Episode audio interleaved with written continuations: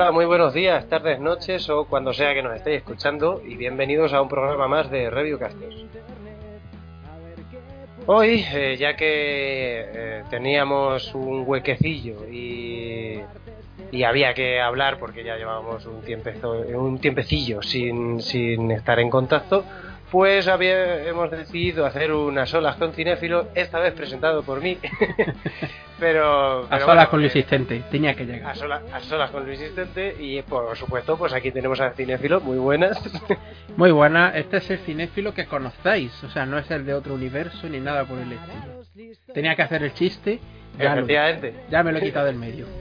Nada, muy bien traído porque como podéis adivinar por, por, esta introducción, pues vamos a hablar del último estreno de Marvel Studios, Doctor Strange en el multiverso de la locura. Y además también, eh, ya que no se habló en su día, pues vamos a hacer un pequeño anexo cuando terminemos de hablar de, este último estreno de The Batman, la película la nueva película del hombre murciélago que, que tuvimos con Robert Pattinson esta vez encarnando a, a Bruce Wayne y lo dicho, como no la comentamos en su momento y como un pequeño anexo, ya que no vamos a hablar de, muchos temas eh, en este podcast, pues le vamos a tener ahí un poco de fondo. Pero eh, bueno, pues eh, lo primero es lo primero y lo primero es la nueva incursión de Marvel en, en, esta locura, y nunca mejor dicho, que es el multiverso, que ya se nos presentó en Spider-Man No Way Home y que se dan unos cuantos retazos más en esta nueva película, así que si quieres cinéfilo te doy paso a que digas la información y ya comentamos un poco así en general. Vale, ya que vamos a hablar de las pelis, eh, antes de nada avisar de que este podcast va a contener spoilers de las dos películas, pero como el estreno más urgente ahora mismo a día de hoy es el de Doctor Extraño, ya creo que de Batman ya creo que todo se, lo que se tenía que saber se sabía. Entonces, lo que vamos a hacer es primero hablar de la, o sea, de, la segunda parte de Doctor Strange sin spoilers y llegado a cierto punto ya lo avisaremos y ya en, la descripción del, programa pondremos a partir de qué minuto hablaremos de, de la película con spoilers. Bueno, la película, como bien dice el asistente, se, se trata de Doctor Strange eh, en el multiverso de la locura que es una película, y esto que voy a decir ahora posiblemente es el, máximo aliciente que puede tener eh, esta producción, es que está dirigida por Sam Raimi, o sea, ser el, obviamente el director de las trilogías de Posesión Infernal, la trilogía original de Spider-Man, y era su regreso al cine de superhéroes precisamente después de Spider-Man 3. Así que era algo interesante, ahora comentaremos más sobre el tema. Pero bueno, está dirigida por lo dicho por Sam Raimi, escrita por Michael Waldron, que si no me equivoco es guionista principal, por ejemplo, de Loki, al menos dentro del universo cinematográfico de Marvel. También veo que otros trabajos que ha tenido es como guionista en Ricky Morty.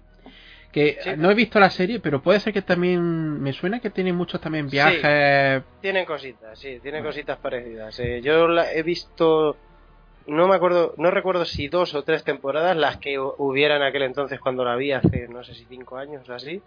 Y sí, tiene, tiene cosas del estilo. Desde luego este hombre es monotema, porque por lo que sé que estos los, los guiones que ha escrito este hombre siempre tienen más o menos el mismo tema, pero bueno. Como siempre producida por Kevin Feige, eh, protagonizada de nuevo por Benedict Cumberbatch, eh, junto a, en este caso, Elizabeth Olsen, junto a Chiwetel Hijo. Eh, ¡Ah! Chiwetel Ejiofor, siempre me pasa igual. Benedict sí, es complicado. Eh, Rachel McAdams y la incorporación en esta de. Espérate, que esta también me cuesta decirlo. Shoshil, Gómez, Gómez o Shoshil, es que no sé. Es complicado, es complicado también. Yo creo que en la wiki en inglés pone que fonéticamente se dice Shoshi o algo por el mm. estilo, pero bueno, lo hemos intentado. Bueno, la fotografía en este caso es de John Mathieson, que es un colaborador habitual del cine de Ridley Scott. Y está eh, editada, entre otros, por Bob Murawski, que vosotros preguntaréis, ¿y esto por qué lo estoy diciendo? Bueno, porque el día de foto mm, ahora mismo no caigo, tendré que comprobarlo ahora, pero uno de los editores eh, es habitual del cine de Raimi y se nota, se nota en la película. El que también es habitual dentro de eh, colaboradores habituales del cine de Raimi es el compositor Danny Elfman, que es el que compone la música de, esta película. Creo que su anterior mm, participación en este universo fue la era de Ultron, ¿puede ser? Que estuvo ah, compuesta. Sí. sí, estuvo a medias con Brian Taylor. Mm, desde entonces creo que no, no ha vuelto a hacer nada dentro de este universo. Obviamente también entre medias hizo el de la Liga de la Justicia, pero también pasó muy desapercibido. La película ha costado 200 millones de dólares, a la sorpresa de nadie, ¿no? Y ha costado, perdón, ha costado, a día de hoy, recordemos que no ha pasado ni siquiera una semana desde su estreno, ya ha recaudado 450 millones a nivel mundial, lo cual, siendo la película que es, quiero decir que el personaje de Doctor Extraño y además el máximo protagonista, hombre, Puedes recordar a casos como por ejemplo el de Iron Man 3, cuando se estrenó, que claro, fue la película después de los Vengadores. Y era normal que la gente quisiera ver qué es lo que pasaba después de los Vengadores, además de que era Iron Man, ¿no? Pues se puede entender que esta película, después de No Way Home y todo lo que conllevaba esa película, que ya se hablaba abiertamente dentro de las películas del multiverso, series aparte, mm. ¿no? Y también, pues bueno, no no estoy muy metido en el caso de esta película de cómo la gente la iba percibiendo a lo largo de los meses, sobre qué teoría o qué podía pasar o qué podía salir. Igual que, por ejemplo, en No Way Home. Luego comentaré, luego comentaré cosas. Igual que, por ejemplo, en No Way Home, pues hablaba mucho sobre que, bueno, ya que se sabía que iba a salir X villanos, pues que iban a salir también los demás Spider-Man, ¿no? Yo aquí no sé eh, qué teoría habría o cuántas, pero eso ha influido también, porque la película, claro, tratando el tema del multiverso, mucha gente se esperaba que, bueno, la película tuviera, digamos, bastantes cameos de personajes que muchos querían ver. Ahora hablaremos también un poco de eso, si no, si no se nos olvida, claro. Y a nivel de crítica, ha gustado, ha gustado por lo principal, creo que en Rotten tiene un 75%, que para mi gusto es demasiado bajo en comparación a otras. ¿Qué te digo yo? Mm, ahora mismo no se me ocurren más, pero hay muchas pelis dentro de este universo que tienen mucha más nota que un 75%. Para mí merecida esa nota, pero bueno, es Rotten, tampoco la pidamos peras al olmo, ¿no? Pero bueno, ha sido por lo general muy bien recibida, básicamente por la dirección de Raimi, mm, el apartado visual, la música y las interpretaciones. Aunque por lo que veo hay mucha gente o algunos que se han quejado del ritmo de la película. Ahora si no, hablamos un poco sobre ello. Bueno, ya que llevo yo un, ratillo, em, también te quería preguntar, porque ahora mismo no me acuerdo, pero ya que estamos, ¿no? Preguntarte también por la anterior Doctor Strange, a día de hoy, ¿qué te parece? Desde que la vimos, ¿cómo ha ido pasando con los sucesivos visionados o recuerdo que tengas de la peli? ¿Cómo se mantiene? Porque ya que hablamos de esta, habría que recordar también de dónde venimos, en este caso con la primera. Sí, eh, bueno, con Doctor Strange me ha pasado en general lo que me, pasa con muchas de las películas de Marvel que son correctas. Que al principio, como son correctas, que están bien hechas, eh, molan y tal, al principio siempre las acabo dando más, digamos, no a lo mejor no más nota, pero eh, como que me acaban gustando más nada más verlas que cuando ya pasa el tiempo. Con Doctor Strange me, me pasa un poco eso no me parece para nada una de las pelis menores de, Marvel tampoco, pero sí que es verdad que en su día, sobre todo teniendo en cuenta que salió en 2016, eh, tú veías ese, ese manejo de, de los efectos especiales con todo viniéndose ahí abajo, que si edificios plegándose, etcétera, y decías, wow, wow, esto es impresionante. Eh, claro, a día de hoy ya eh, se ha visto ese, ese, mm, ese, tema más veces e incluso potenciado como podría ser en esta, en esta nueva película. Y entonces eso quita que bueno pues eh, quita un poco de no calidad, pero sí de, del recuerdo que tenías de, entonces. Yo a lo mejor por aquel entonces me pareció una película muy buena y ahora me parece, lo dicho, una peli correcta. Y es lo que me pasa en general con las pelis de Marvel que me parecen correctas, como podría ser, no sé, Black Panther. Bueno, Black Panther me ha, me ha acabado gustando bastante menos. o sea, no es tampoco, no es tampoco un caso tan eh, similar porque me ha acabado gustando bastante menos. Pero no sé eh, cuál podría poner así. Thor Ragnarok, por ejemplo, en su momento me pareció la puta hostia y ahora me parece una peli correcta. eh, es un poco ese, ese caso. Aún así, me sigue pareciendo una peli bastante decente, teniendo en cuenta que es una historia que más o menos ya nos habían contado con Iron Man.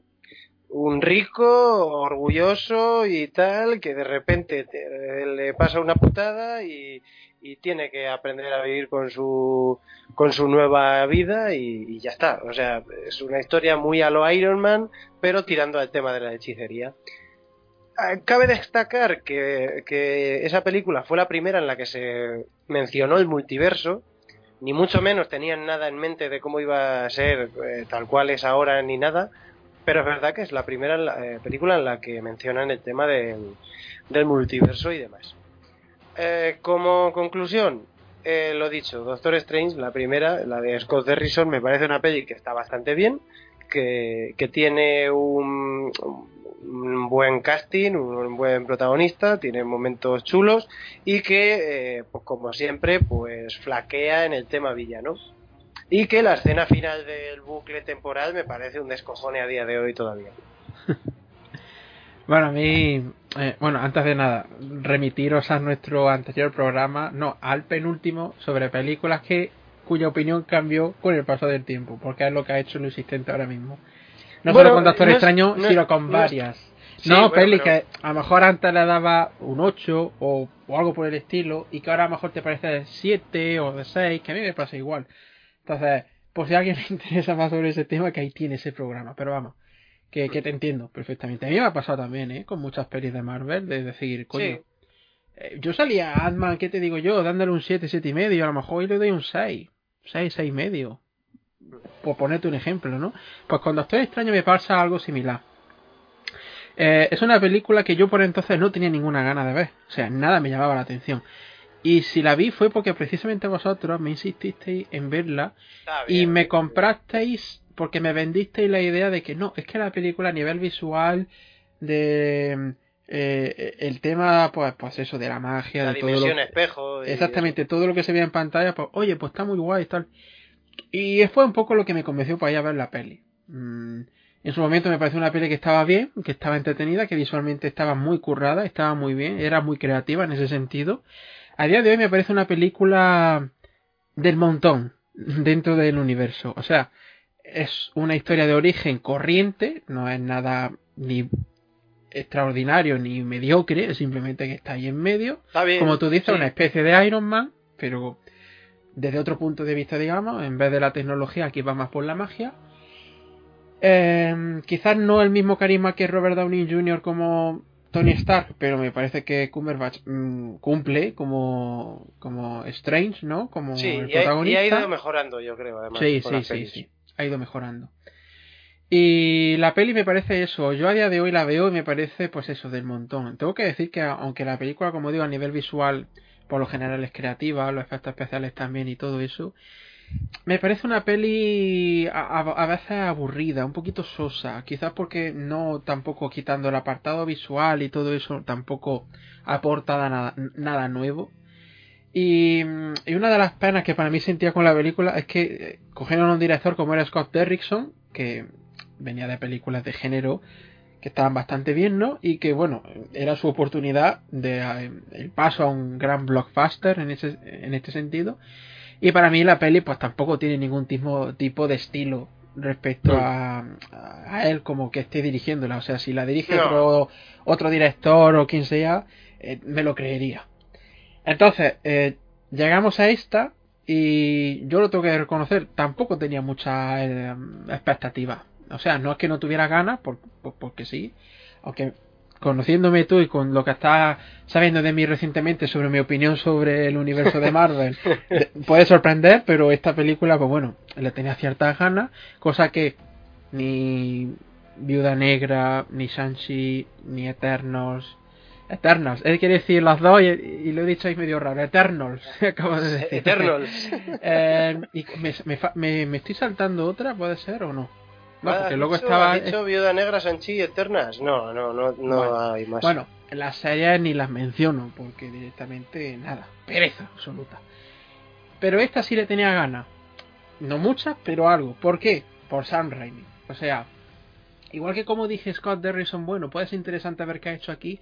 A mí en esta película lo que me llamaba la atención es que volvía Sam Raimi a dirigir una película de superhéroes y que en este caso era eh, quizás su primera y última, esperamos que no, eh, participación dentro del universo cinematográfico de Marvel. Y a mí me llamaba la atención porque, claro, normalmente Marvel cuando hace estas producciones, estas películas, se las dan a directores con más o menos nombre, pero no directores de cierto renombre o no directores con estilos marcados. Que un Ant-Man 1 y 2, y también creo que la tercera, te la haga Peyton Reed, que es un director que pueda tener más o menos nombre, pero que es un director pues del montón, quiero decir que tampoco no, tiene nada característico. Los rusos, bueno, pues al final se han ganado un nombre por precisamente hacer estas películas. Pero quiero decir, igual que en su momento Ant-Man la iba a hacer Edgar Wright y se quedó ahí, y quizás James Gunn, no a nivel de dirección, pero sí de personaje, de guion, también eh, ha marcado su estilo en Guardianes de la Galaxia. Para mí Sam Raimi era el primer gran nombre de un director dentro de este universo, porque John Favreau, bueno, pues no es un mal director ni nada por el estilo, pero no tiene ese estatus, ¿no? Que tiene Raimi. Además de que hablamos de... Menos cuando empezó. Mejor me lo pone.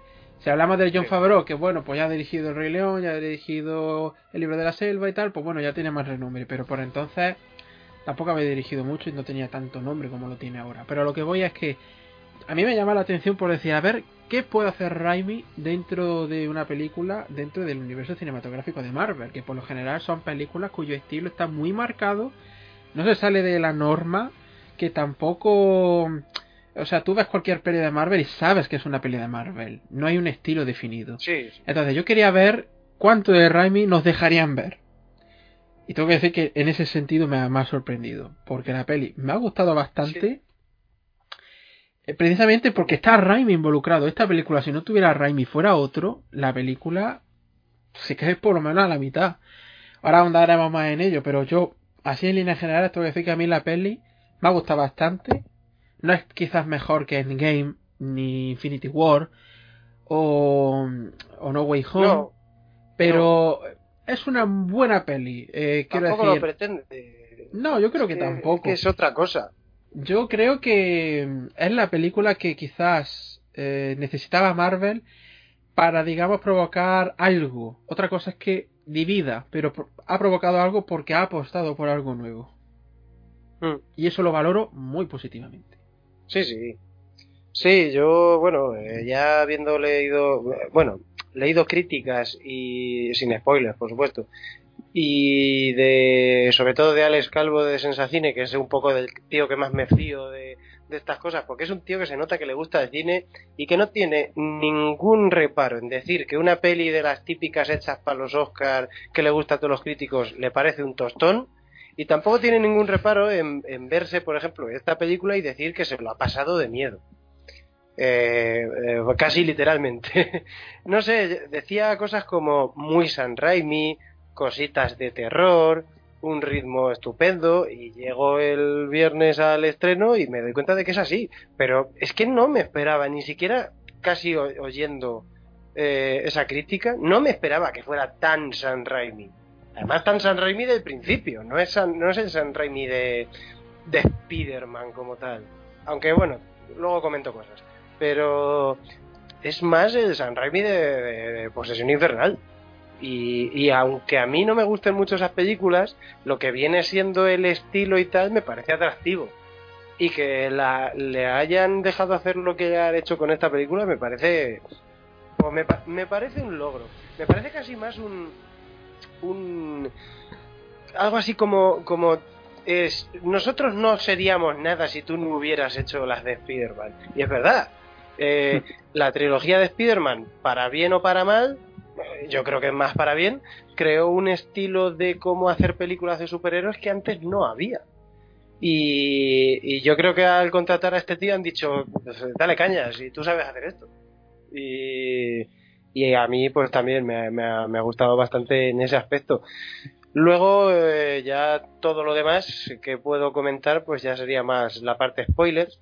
Eh, pero bueno, así un poco eh, terminando en líneas generales de, lo que se puede hablar de, manera más crítica y sin spoiler, es mm, que me parece que está todo bien hecho. O sea, me parece una peli muy bien hecha. Está muy bien dirigida. Eh, yo sigo pensando lo que dije el viernes al salir del cine, que probablemente, siendo objetivo, es la mejor dirigida de Marvel, porque es así.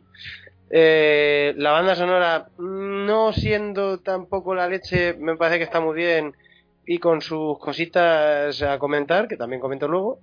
Y, y, luego, pues, potencia todo ese rollo, digamos, multiversal, con lo de las dimensiones espejo y todas estas cosas, ese, estilo visual y, esa potencia de efectos especiales, pues se potencia, valga la redundancia. Entonces, a mí me ha parecido una película muy correcta, que lo he dicho, sin ser eh, ni Infinity War, no es una película evento, como parecía a lo mejor en un principio que iba a ser.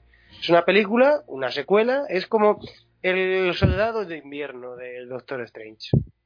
No es tan buena, creo, pero, pero, pero bueno, eh, es una segunda parte que mejora lo presentado en la primera y que expande su universo. A mí me sorprende que, como digo, no he seguido la película tanto como a otra, no he visto muchos trailers, solo he visto uno, o si he visto más de, más de una vez un trailer ha sido el mismo, no he visto más.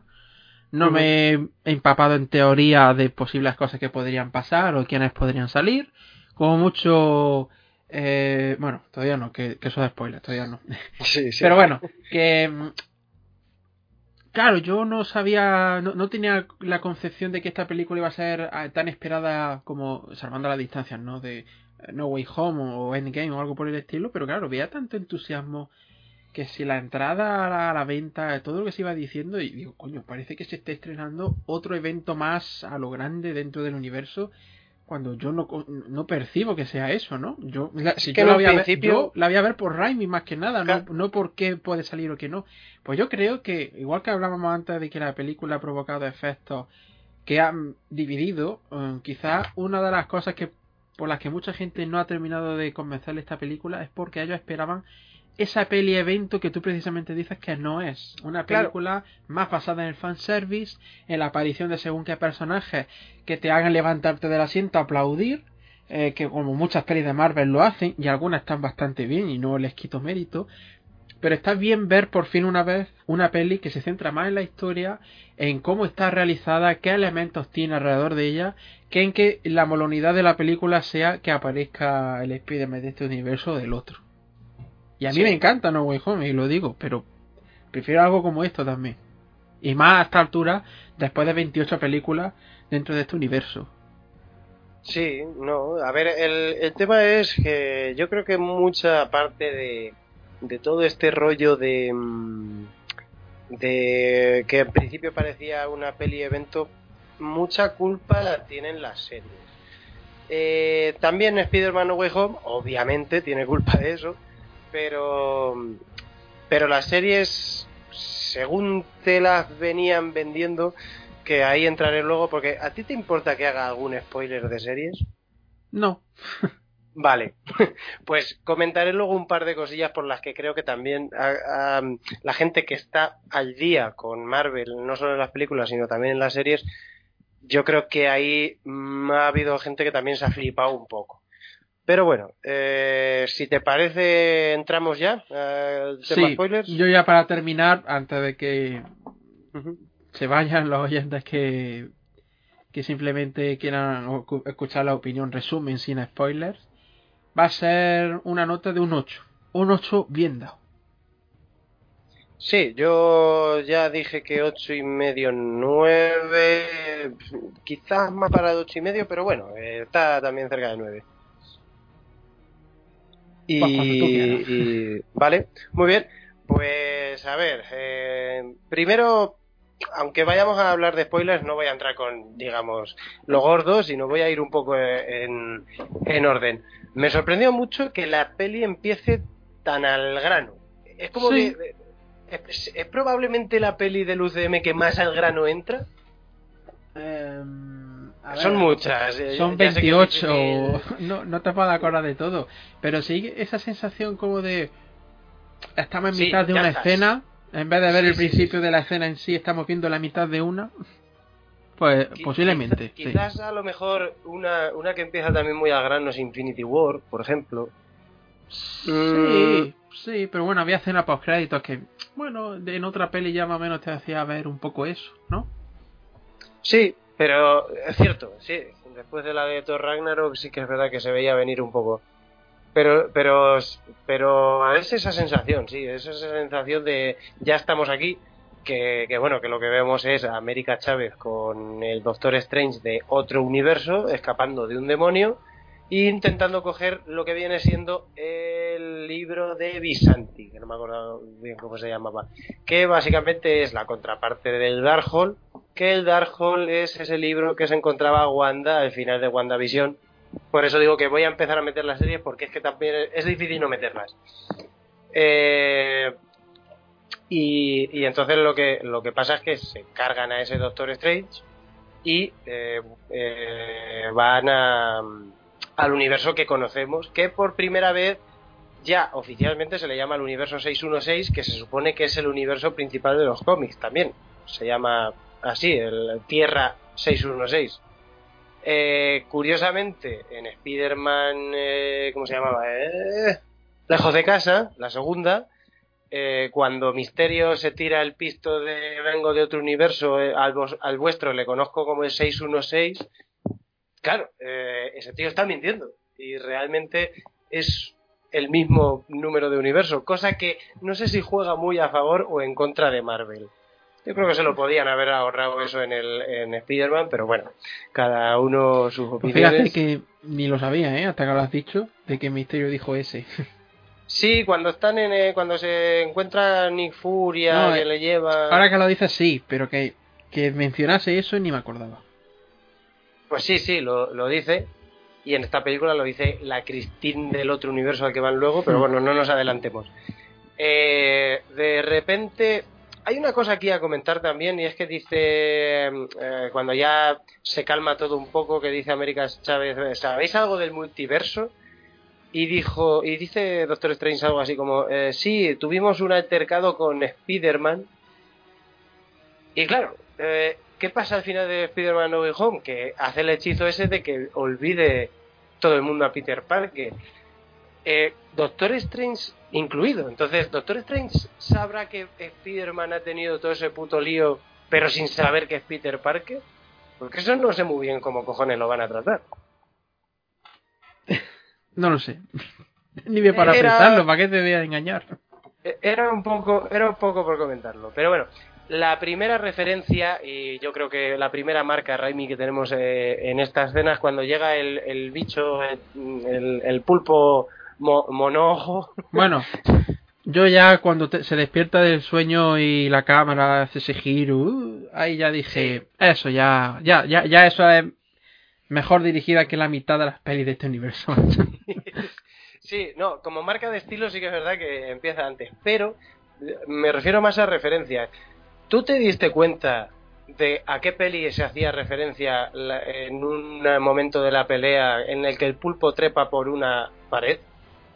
Spider-Man 2, ¿qué va a ser? correcto. pues se ha dado cuenta poca gente. Me alegro de que te hayas dado cuenta tú. Porque está prácticamente grabada de la misma manera a cuando huye Doctor Octopus de robar el banco. Que hay como gente dentro de una oficina y, hay una tía ahí dentro y, de repente eh, se en este caso se ve al ojo del pulpo, en la de Spider-Man 2 es porque eh, atraviesa la pared con los eh, tentáculos eh, y la tía se pone a gritar. Yo vi eso y dije, pues ya está, Spider-Man 2, digo, es que es, es clarísimo. Que quizás será, si no me equivoco, la única referencia así que tenga a Spider-Man de Raimi. O sea, casi todas las demás son eh, eh a Procesión Infernal. Eh, pero bueno, siguiendo un poco por el, eh, por el tema, bueno, luego, eh, ya solo la inclusión de Raimi, entre otras cosas, lo, notaba en, por ejemplo, la forma en la que muere el bicho. O sea, es un bicho, es todo lo que tú quieras, pero es relativamente gráfico. Y en otras pelis no se han visto mucho de eso. No, no, no, no. No, aquí hay, aquí hay algunas muertes que están muy bien hechas. Dentro de lo que cabe, vamos. Sí, no, no, pero es así. Eh, bueno, la cosa es que eh, las dicen a América algo así como demuéstranos que eres de otro universo y le muestran el cadáver de a Wong y a, Doctor Strange del Strange del otro del otro universo. Y ahí es cuando dicen esto no es cosa de magia, esto es cosa de brujería y entonces se va a ver a, a Wanda que está en el mismo sitio que terminó la serie de, de WandaVision. Y lo que me sorprendió es que ya es mala. O sea, vale, al final de, de WandaVision ya se da a entender como que, ojo, esta tía está coqueteando con el Darkhold y va a ser mala. Pero no me imaginaba que, que, iba a ser así, en plan de llegar y, y, decir, pues, pues aquí estoy, ¡pum! Y de pues repente se ve todo ahí eh, eso rojo. Yo por eso te digo que agradezco no haber estado tan metido en esta película como en otra, porque yo la percepción que tenía de la película antes de verla es que, bueno, pues va a ser eso, de viajes por el multiverso por la razón que sea, y que a lo mejor le va a pedir ayuda a Wanda. Y entre los dos pues, van a ir a lo largo de la peli pues yendo de sitios, ¿no? pero yo no me esperaba que... ella fuera a ser la villana. Yo no lo sabía. Ah, pero es que yo, yo hasta cierto punto tampoco. Yo pensaba que iba a ser un, eh, un rollo pues como en Spider-Man No Way Home, que al principio Electro, por ejemplo, que no tiene así tampoco mucha intención de, de, hacer nada malo ni nada y luego se acaba corrompiendo. Yo pensaba que iba a ser un rollo en plan de, hola, eh, necesito tu ayuda para viajar por el multiverso por movidas. Y ella dije, vale, te ayudo. Y que poco a poco, en plan de, cuando dijera, joder, he encontrado a mis hijos y, me quiero quedar con ellos. Ahí es cuando ya la, la liara. Porque lo que se ve al final de WandaVision, para hacerte un resumen, en WandaVision, eh, aparte de lo de secuestrar al pueblo y tal, se crea una, digamos, una vida idílica con visión y crea a sus hijos. Los crea, los crea ella, en su, en su ilusión.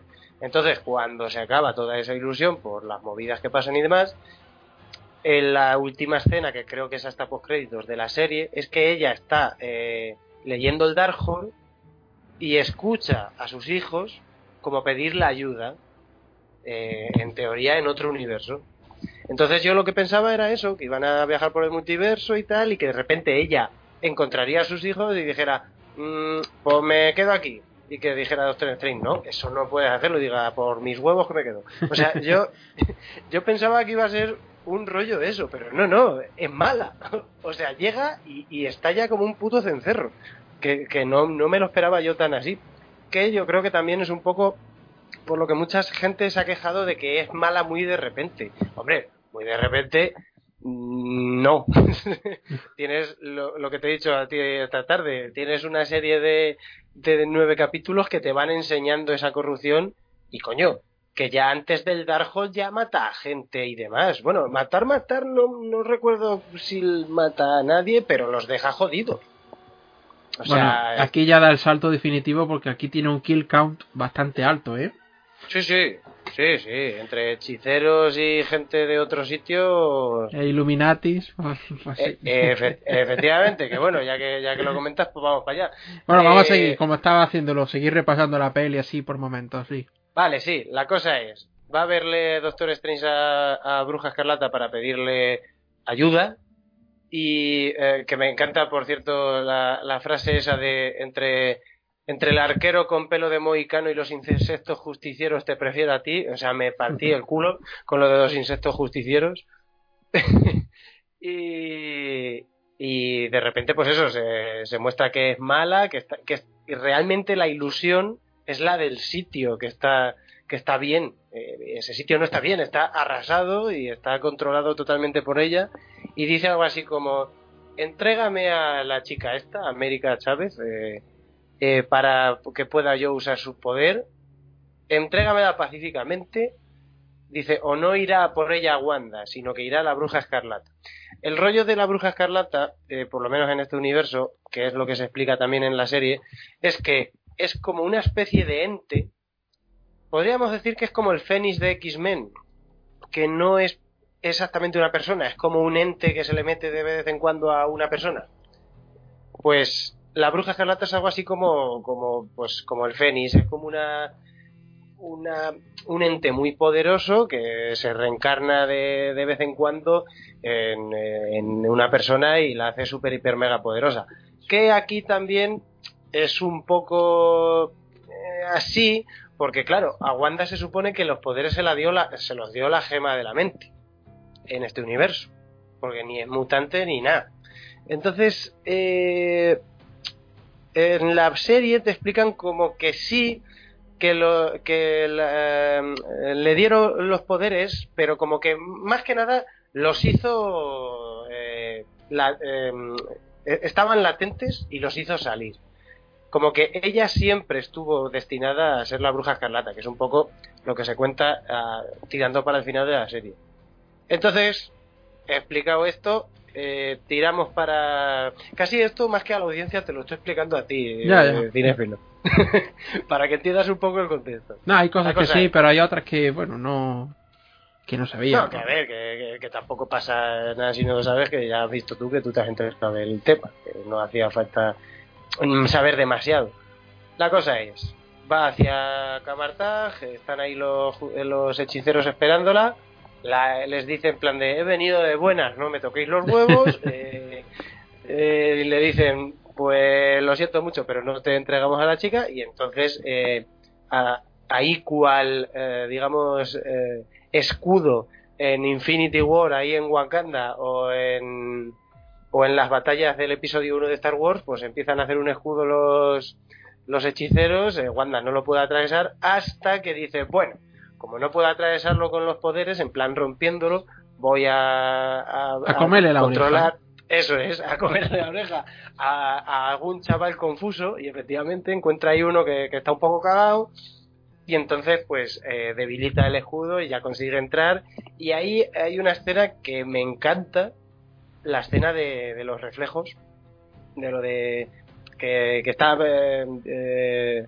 saliendo por los reflejos y empiezan a tapar los los espejos los y, charcos, y sí. los charcos y, y, demás que por cierto pero cuántas goteras tiene el puto santuario ese habrá que techar un poco pero pero bueno eso ya como eh, luego lo destruyen pues eh, obviamente por la pelea pues ya tendrán que reconstruir todo.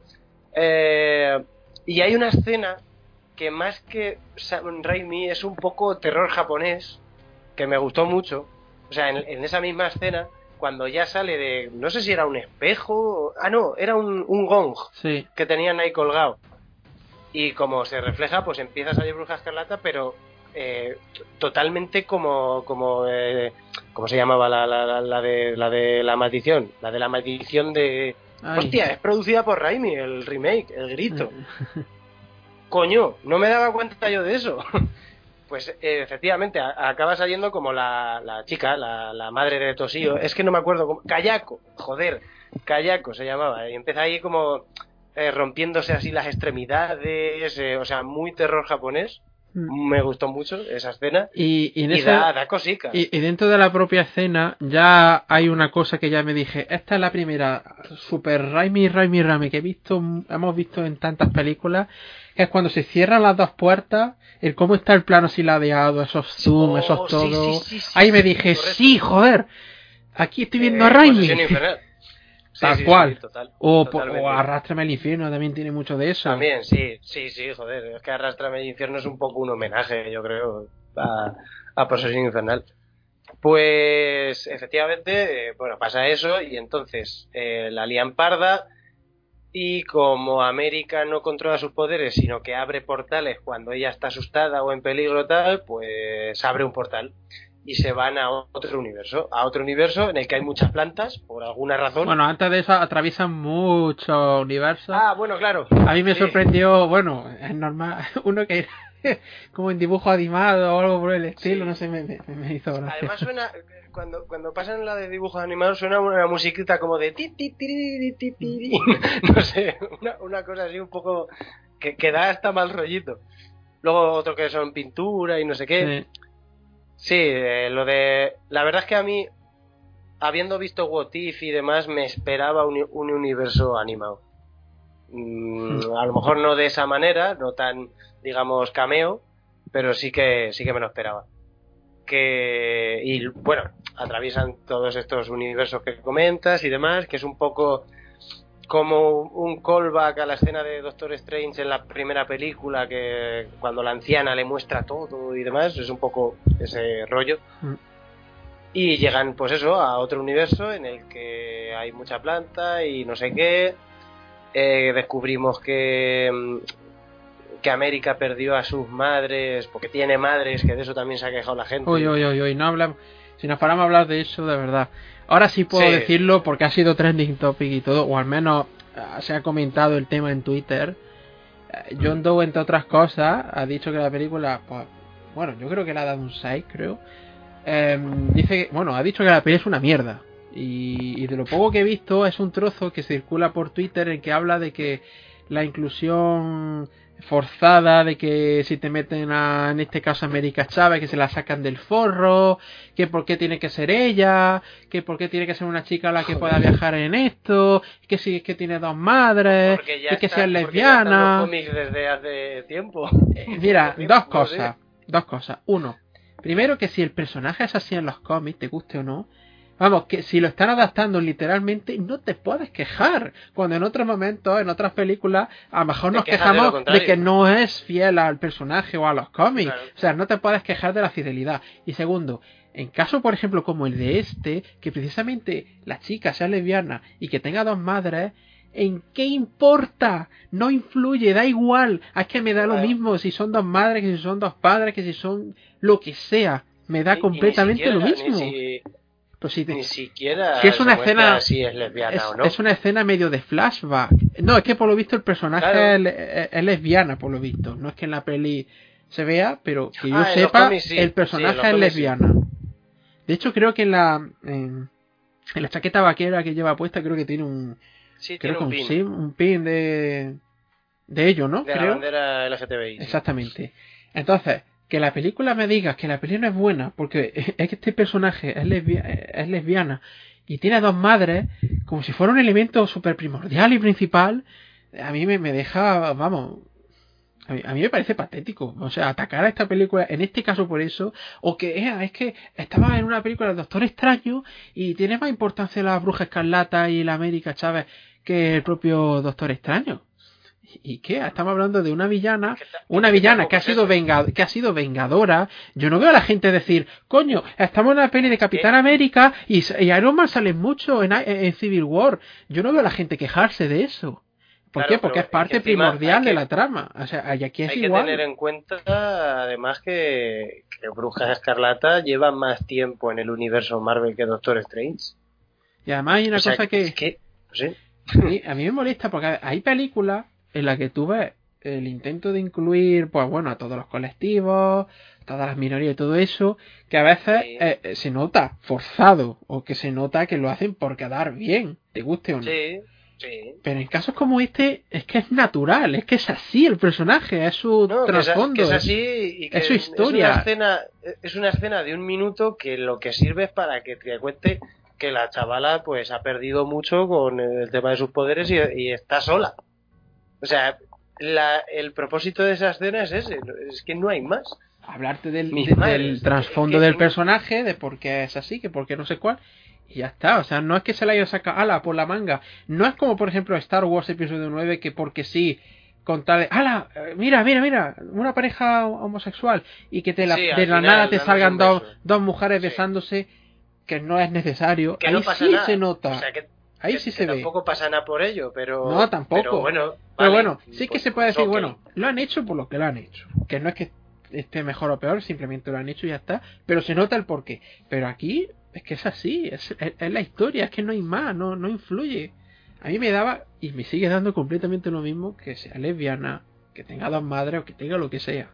Pero que haya gente que ataque la película de que no es buena por eso, no, Yo que, creo que se ha tenido que quitar la, la, actriz de las redes sociales, y, o sea, lo de siempre.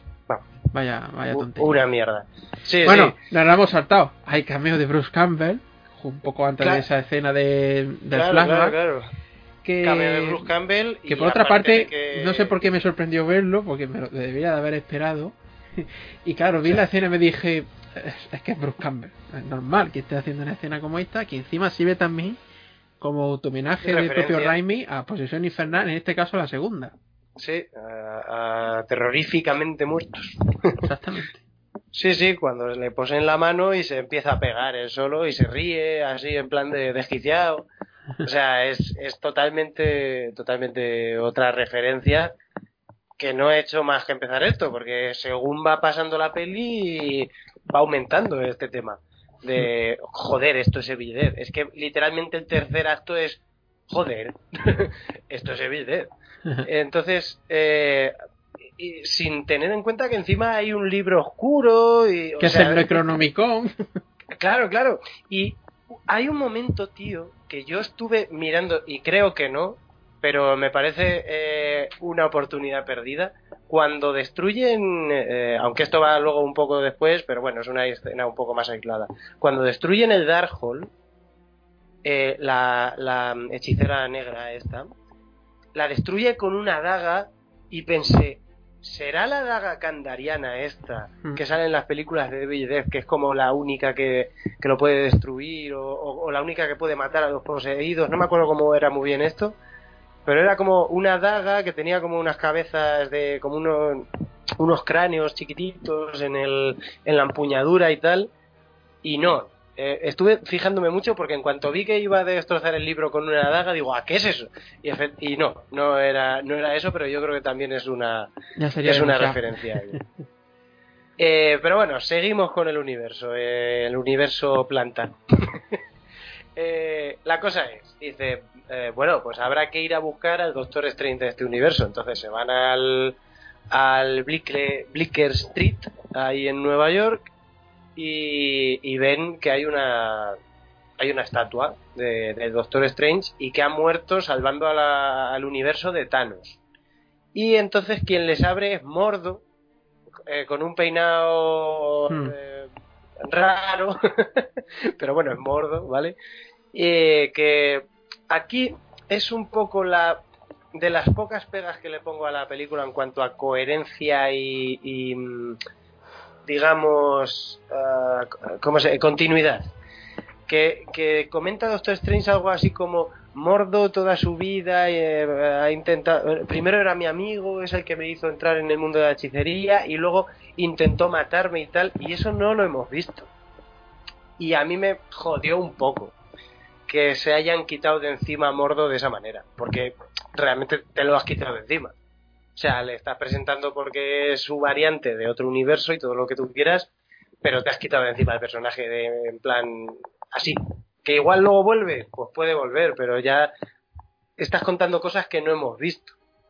Eso me jodió un poco, pero bueno, eh, tampoco es, digamos, lo principal. Y entonces, este Mordo les empieza a contar que sí, que Doctor Strange de ese universo, que luchó contra Thanos y dio su vida por tal y cual, y, y, y, les droga. Les echa droga en el colacao y, y, bueno, les droga y es cuando se... Sí. A, mí me encanta cómo se deforma la pantalla y... Muy bien, muy bien. Porque una cosa que Raimi tiene es que, por ejemplo, tú ves las películas de la trilogía de Spider-Man y quitando ciertas escenas o ciertos momentos en que sí se nota la mano en que Raimi lo está haciendo a la posesión infernal, digamos, ¿no? Bueno, en Spider-Man la escena de los tentáculos con los doctores, bueno, ahí lo dice todo, ¿no? Eh, pero por lo general tú ves las películas y no es que tú digas es una peli 100% Raimi a nivel visual por lo que está haciendo con la cámara y por cómo se ve, ¿no? Pero sí que es una peli que tú ves y dices es muy comiquera el estilo visual. Hay muchos planos que parecen sacados del cómic o que pueden parecer sacados de un cómic, ¿no? Entonces en esta peli pasa un poco eso también, pero no tanto porque sí que vemos el estilo Raimi muchas partes de la película, como estaba diciendo. Pero otra cosa que define mucho a Raimi en películas como esta o Spider-Man es que sabe hacer, en este caso adaptando un superhéroe, un cómic, es que sabe hacer planos muy, muy bien, muy creativos, muy bonitos, muy bien elaborados, porque parecen sacados de un TVO. Y porque, eh, coño, ya que está haciendo una película basada en un personaje de cómic, que es menos que la película se vea como tal. Entonces, cuando por ejemplo hablamos del Hulk de Ang Lee, que intentaba que la película se pareciera a un cómic, pero casi literalmente, no es que desprecie el esfuerzo, ni mucho menos, el esfuerzo está ahí y lo valoro, pero es algo que acaba distrayendo demasiado. Pero luego me haces algo así y queda perfecto, queda muy bien hecho. Entonces, en esta película, cuando por ejemplo este momento que estoy diciendo, en que cuando ya ven que han sido drogados y la pantalla se deforma y, y, el sonido y el todo, son elementos también que Raimi sabe hacer muy bien porque ya lo ha hecho también antes. También, también, claro. Sí, no, eh, eso está, está claro que lo dicho, eh, se le ve en todo, en todo momento y conforme ha pasado la película se le va viendo todavía más. Que eh, en este momento en el que, como dices tú, que le drogan y usan ese manejo de cámara así como muy borroso, tambaleante y demás, se despiertan en una jaula en una jaula de cristales con unas esposas puestas y tal. Y ahí vemos a una variante de Christine que en ese universo es una científica que estudia el, multiverso. Eh, y es, en el que dicen, nosotros estamos en el no sé cuánto, no me acuerdo el número que dice, vosotros estáis en el 616. Eh, Pero y ojo, y ojo, y ahí es cuando vi algo que ya me dije, uy, uy, que es cuando dijo algo de edificio Baxter. Ahí cuando dijo ah, eso, digo, ya, ya, digo, ya está. a, mí me pasó, a mí me pasó lo mismo, sí. Y esto no me lo esperaba. así como eh, financiado por la Fundación Buster. Y, y en el mismo en ese momento también Le, cogí yo a mi madre, la cogí así del brazo y le dije, los cuatro fantásticos. Dice, me dijo, ¿eh? Digo, lo de Baxter. Digo que es el edificio donde tienen el laboratorio los cuatro fantásticos. Me pasó exactamente lo mismo. sí, sí. Y total, que viene Mordo y que les dice que, estáis violando el multiverso y que el, principal problema por nuestra experiencia es que la principal amenaza para el multiverso es el Doctor Strange. Él se queda así un poco picueto en plan de, pero que me estáis contando? Y entonces dice, vas a ser juzgado por el tribunal de los Illuminati. Entonces se le lleva solo a Doctor Strange, eh, a América la dejan ahí en, el, en la jaula, se le lleva y, entonces es cuando viene el momento cameos, que también aquí me voy a parar bastante para decirte un poco lo que se venía rumoreando también y demás. Yo lo poco que sé que más o menos podía salir era Patrick Stewart. Sí, porque sale en el trailer, entre otras cosas. sale su voz. Exactamente, pero vamos, que era más o menos lo que me podía esperar. Ahora, lo de los cuatro fantásticos y que aparezca Reed Richards, que hecho un Krasinski, yo me quedé, ¡ay! ¡ay! Fue algo así, de verdad. Porque claro, es que, es que eh, no es que te lo estén anticipando, es que como que sale de repente, y que digo, ¡hostia! encima que es el mismo, que, que, que yo Krasinski, que a mí es, como tío, me encanta, como actor y director me, me, me gana mucho. Entonces cuando lo vi, dije, ¡ay, ay, ay, ay! Los cuatro fantásticos y encima de este tío, Dios, Dios, eh, solo falta que salga Emily Blunt ya, ya solo me falta que salga. Hombre, en principio mm, no hay nada confirmado de que vaya a ser el Mr. Fantástico de los Cuatro Fantásticos. Hombre, teniendo en cuenta que sale Black Bolt, que es el mismo que el de la serie de los Inhumanos, que por cierto ya no es canon esa serie, pero el actor es el mismo.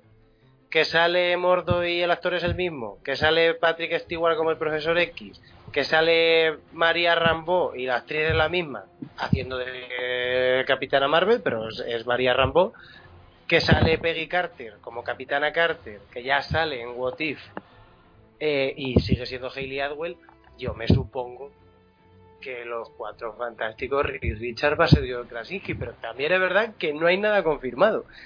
Y que podría ser, no creo, pero, eh, pero podría ser perfectamente un cameo en plan de hola fans, os hemos escuchado, aquí tenéis esto. A ver, yo creo que sí puede ser, porque por esa lógica, mm, por ejemplo, cuando vemos al Doctor Strange de otro universo, siempre está interpretado por el mismo actor. Sí, sí, lo que te digo, que, que, por esa regla de tres debería ser así, pero también es verdad que tenemos a tres Spider-Man que ninguno es el mismo. Entonces, bueno, sé que no es lo mismo, ¿vale? Sé, sé que no es el mismo caso, ni mucho menos, pero yo lo dejo ahí, que confirmado no está confirmado. Entonces, Hombre, yo pues, veo difícil dentro de poco que se quede ahí nada más, pero bueno, pero bueno. Sí, si todavía no hubiera a lo mejor habido una buena recepción con esta película, con que saliera John Krasinski o lo que sea, pues a lo mejor no, pero yo creo que sí, lo que te digo, yo creo que sí. Pero bueno, Y por cierto, eh, se supone que el, profesor Xavier que sale es de la serie de los 90, por lo que están diciendo, ¿no? Sí, aquí viene un, viene un tema. Eh, y ya empalmo un poco con lo de lo que se venía rumoreando. La serie de los 90 hay que tener en cuenta de que Disney Plus va a hacer una nueva temporada. Aparte de que la haya puesto en emisión, va a hacer una nueva temporada. Entonces, a mí me da la sensación de que no solo que el Patrick Stewart de ese universo es el de los eh, el de los dibujos de, los 90, sino que eh, por esa serie va a venir un poco el tema de cómo van a aparecer mutantes en el universo de Marvel. Pero, pero bueno, eso también te digo que, son teorías mías, igual que otra que comentaré luego. Eh, la cosa es que me hizo mucha ilusión que cuando entra el profesor X con la silla de la serie de los 90, suena la música de la serie de los 90 eh, y este tipo de cosas en la banda sonora me gustan mucho.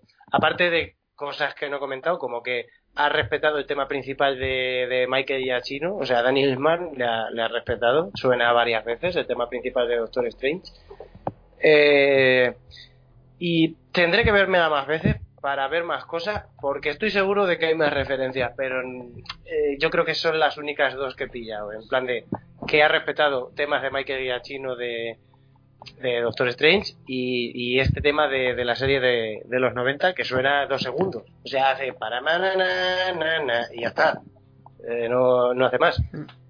Entonces, eh, aquí te, te vengo a contar un poco los cameos que se rumoreaban y los dos que sí que yo me esperaba, aunque, aunque ya iba con la idea de, ojo, que no va a salir tanta gente como en principio parecía, pero dos que sí que me esperaba.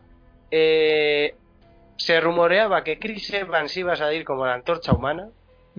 Hostia. Cosa que yo sí me esperaba que saliera. Aunque sea en plan de. Retorcido, pero tiene sentido. tiene ¿eh? sentido, claro yo me esperaba, me lo esperaba en plan de, no sé, un, un cameillo, aunque sea, ya que sale Rhys Richards, eh, que saliera por detrás eh, vacilándole o no sé, cualquier cosa. Otro que se rumoreaba que, que a mí me cuadraba mucho que saliera y que me extrañó que no saliera fue Tom Cruise como Iron Man. Ese se venía rumoreando mucho por varias razones, porque cuando Iron Man se iba a hacer en los 90, era Tom Cruise el que estaba como principal candidato para interpretar a Tony Stark. El hecho de que salieran los Ultrones en el tráiler, que sinceramente, ¿quién coño ha hecho a Ultron ahí, en ese universo? Es que no, no lo sé, no te lo explican. Igual es Rich Richard, porque es súper inteligente y tal, pero sí que no me... No, o sea, no tiene mucho sentido que Ultron salga ahí sin que esté Tony Stark, teniendo en cuenta que en los cómics ni siquiera fue Tony Stark el que leo, que fue Pym, pero bueno. Eh, yo sí que pensaba que Tom Cruise iba a salir como Iron Man, como Superior Iron Man, que era el que se rumoreaba, que es una variante que, es todavía más arrogante y más eh, tal, porque es salvador del mundo, porque por lo que se ve, se ve en ese mundo, Ultron ha ido bien. Entonces, eh, me esperaba que saliera Tom Cruise. Y ahora te voy a decir los demás que se rumoreaban. Voy a coger aire. Uh, Blade, Wesley Snipes. Eh, de Hugh Jackman. Eh, que salía eh, eh Toby Maguire como Spider-Man. Solo por el hecho de que fue, fuera Raimi el director, se, dijo eso, yo creo, pero bueno. es más, se rumoreaba que salía y que le mataba a Wanda. Eh, ¿Qué más dijo? Ah, eh, Nicolas Cage como Ghost Rider. Luego, eh, ¿quién más dijeron? Mm, bueno, de los X-Men decían, decían varios. Me quedé con Hugh Jackman como lo vendo, pero, pero decían varios. Que saldría Deadpool. Eh, y ya no me acuerdo más. Eh, ah, y que salía Nicolas Hammond, el Spider-Man de la serie de los 70. O sea, eh, la gente empezó a rumorear que todos esos saldrían en el último acto en plan para hacer frente a la bruja escarlata, como abriéndose varios portales multiversales y, entrando. Un endgame 2.0, ¿no? Exacto. Eh, entonces, a mí me pareció un poco, eh, por eso mismo que has dicho tú, me pareció que me parecería un poco repetición de la jugada, me parecía raro. Pero ya cuando los críticos a principios de la semana pasada empezaron a decir, sin spoilers, pero empezaron a decir, quizás algunos fans estén decepcionados, eh, luego otros decían como cameos que ilusionarán a los fans, pero decía cameos, no decía otra cosa. Yo ya dije, mm, vale, no va a salir tanta gente. Pero lo que te digo, por ejemplo, Tony Stark y Chris Evans sí me los esperaba. Pues bueno, yo como digo, yo como no he estado metido en eso, pues a mí ni me va ni me viene. Yo solo te digo que si hubiera sido verdad, no voy a decir todo, pero una gran mayoría de lo que has dicho, mm, a mí me sobra. Teniendo en cuenta la historia que cuenta, que te intenten meter tanto cameo o tanta aparición en forma de lo que has dicho, a mí me sobra. Hubiera quitado eh, el foco, la atención de lo que la peli intenta hacer por méritos propios.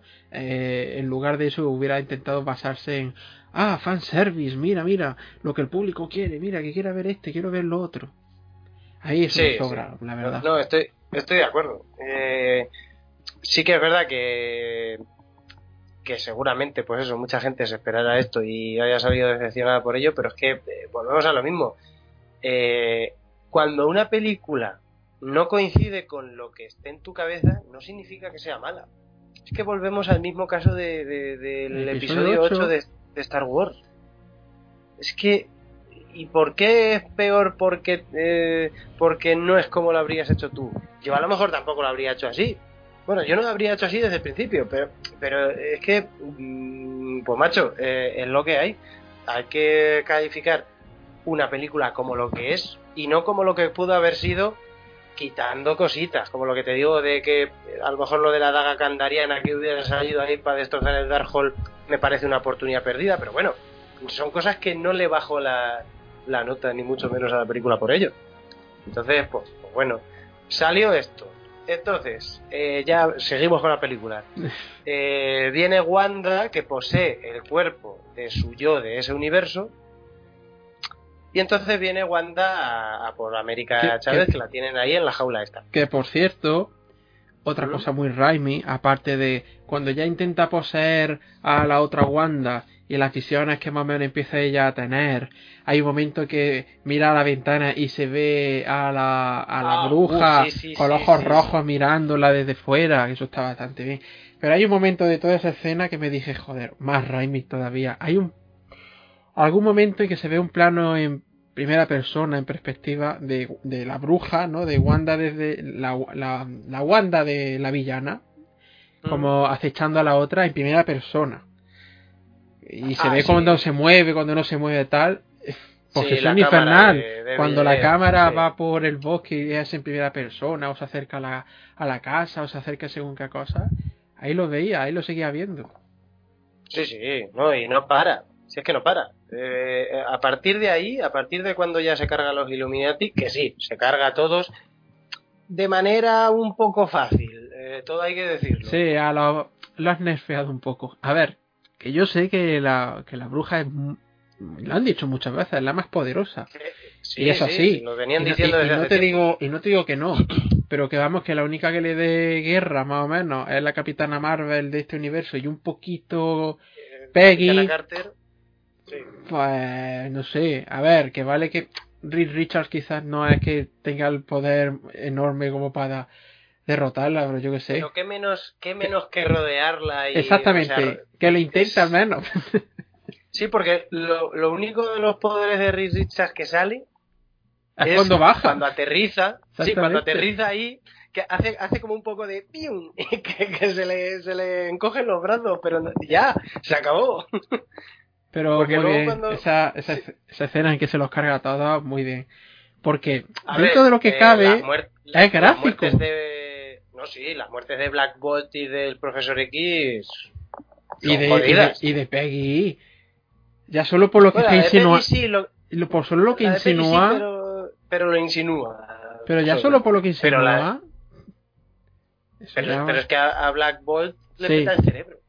Le revienta, digo sí, sí, le revienta el cerebro y al Doctor X le... Y esa, esa escena está muy bien porque sí que parece sacada una peli de miedo. Sí, por, cómo está realizada, cómo está filmada. Además, la forma en la que termina ese momento en que cuando lo cubre la nieve ya aparece esa Wanda como más fea, más tal, demoníaca y le rompe el cuello y todo eso. Es como que está esperando un susto.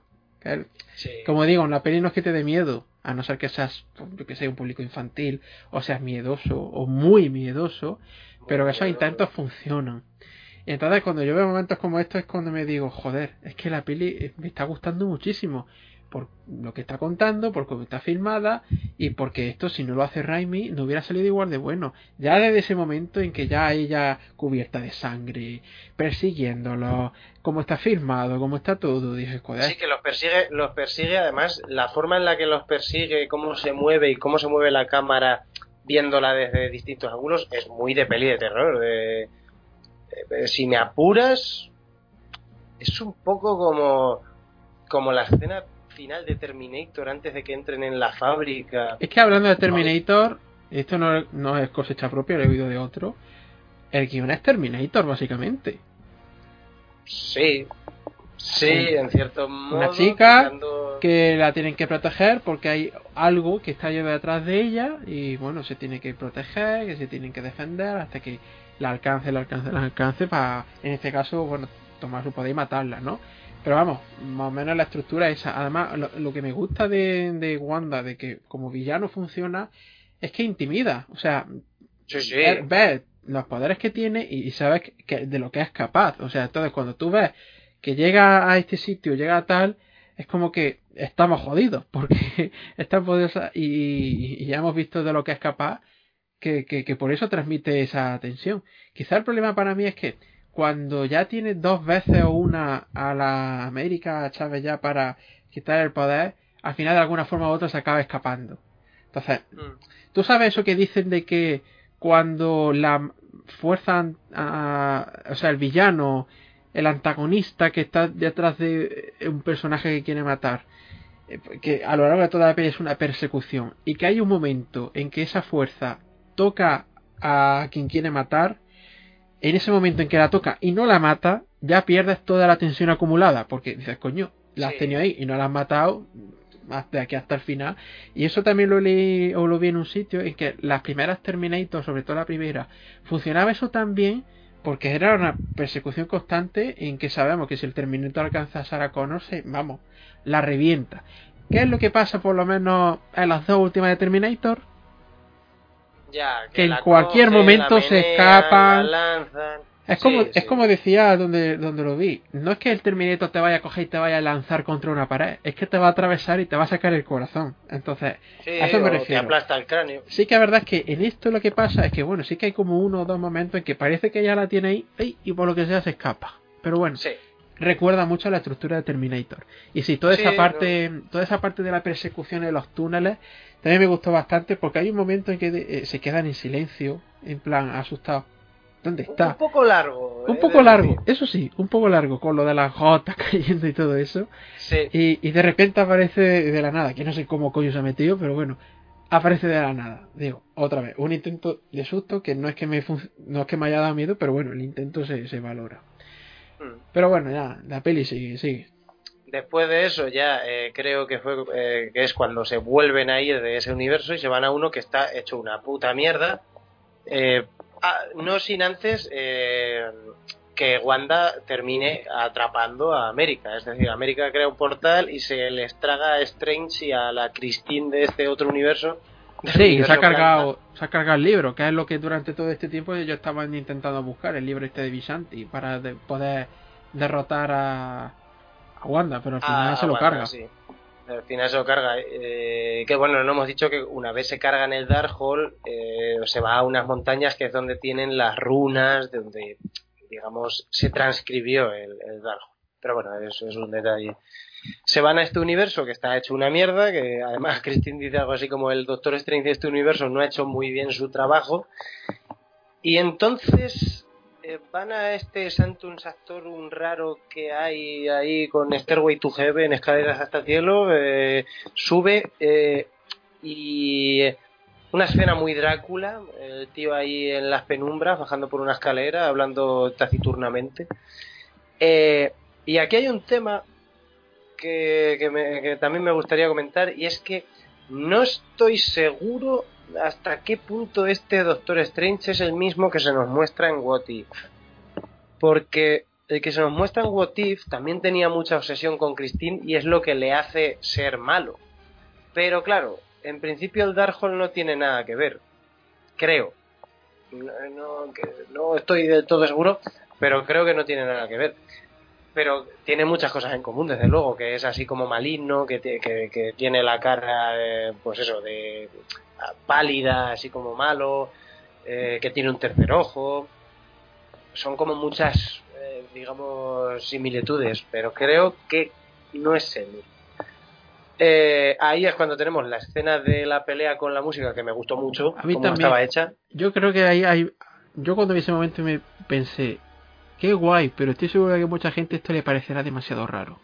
Como que no es lo habitual que ven en pelis de Marvel. Y por eso quizás no le guste. Tanto de ellos. Sí, sí, sí, que no te guste la peli porque sea diferente. Yo, yo puedo entenderlo, pero, pero, muy, muy a me parece que está muy bien. Ahí es cuando dije, bueno, ahí entre Raimi y Elfman se han juntado los dos y han dicho... Sí. Aquí no la sacamos. Además que eh, la magia del Doctor Strange, hablando de lo de, antes de, de What If, la magia del Doctor Strange en What If es morada. Y la del tío este, este Strange malo, también es morada. Entonces, hmm. no sé, no sé si es el mismo. Pero, pero desde luego tiene muchas similitudes. al final le gana, le roba el Darkhold y entonces eh, conjura un hechizo para eh, poseer el cuerpo de Doctor Strange muerto que estaba en el universo 616 ahora, en el principal, en el de toda la vida de, desde Iron Man, por así decirlo. Y, y es ahí cuando ya eh, Raimi se vuelve loco y dice, pues hmm. venga, posesión infernal, para adelante. Y, es que es totalmente posesión infernal, o sea, el, maquillaje de la forma que está hecha, cómo se mueve, cómo se despierta cuando sale la mano del, del, del, suelo, bueno, del suelo, del, sitio este donde la habían enterrado. O sea, es que desde ahí hasta que ya se va volando, es totalmente todo posición infernal, que me parece que está hecho de una manera acojonante. Y, y, lo dicho, mira que yo no soy especialmente fan de la posición infernal de Raimi, pero pero está muy bien hecho. Bueno, pero después sigue, ya cuando llega allí que mm, los, los, las almas estas, ¿no? De los demonios y todo eso, que a mí me recordaba también a un poco Arrastrame al infierno y todo eso, salvando las distancias, ¿no? Pero toda esa parte, sí, sí. Además, cuando se ve que sale ah, de, del Doctor Strange original, digamos, y están atacando a Christine. esos planos en los que son en primera en, la, en, primera persona de, del demonio y se ve la cara desde muy cerca de Christine como que está forcejeando y tal. Es es cuando yo digo, es que esto es estilo, es que esto es el, el, elemento diferencial respecto a otras. Es que esto es lo que le hace falta a estas pelis de Marvel, tener cosas como esta, que cada película sea atractiva dentro de lo que cabe, pero que no sean todo lo mismo. Por eso esta peli, lo he dicho más de una vez, me gusta muchísimo. Porque ya solo por ver cómo es la película visualmente y por cómo la hace Raimi, es que ya la hace de las mejores automáticamente. Sí, sí, la verdad es que sí.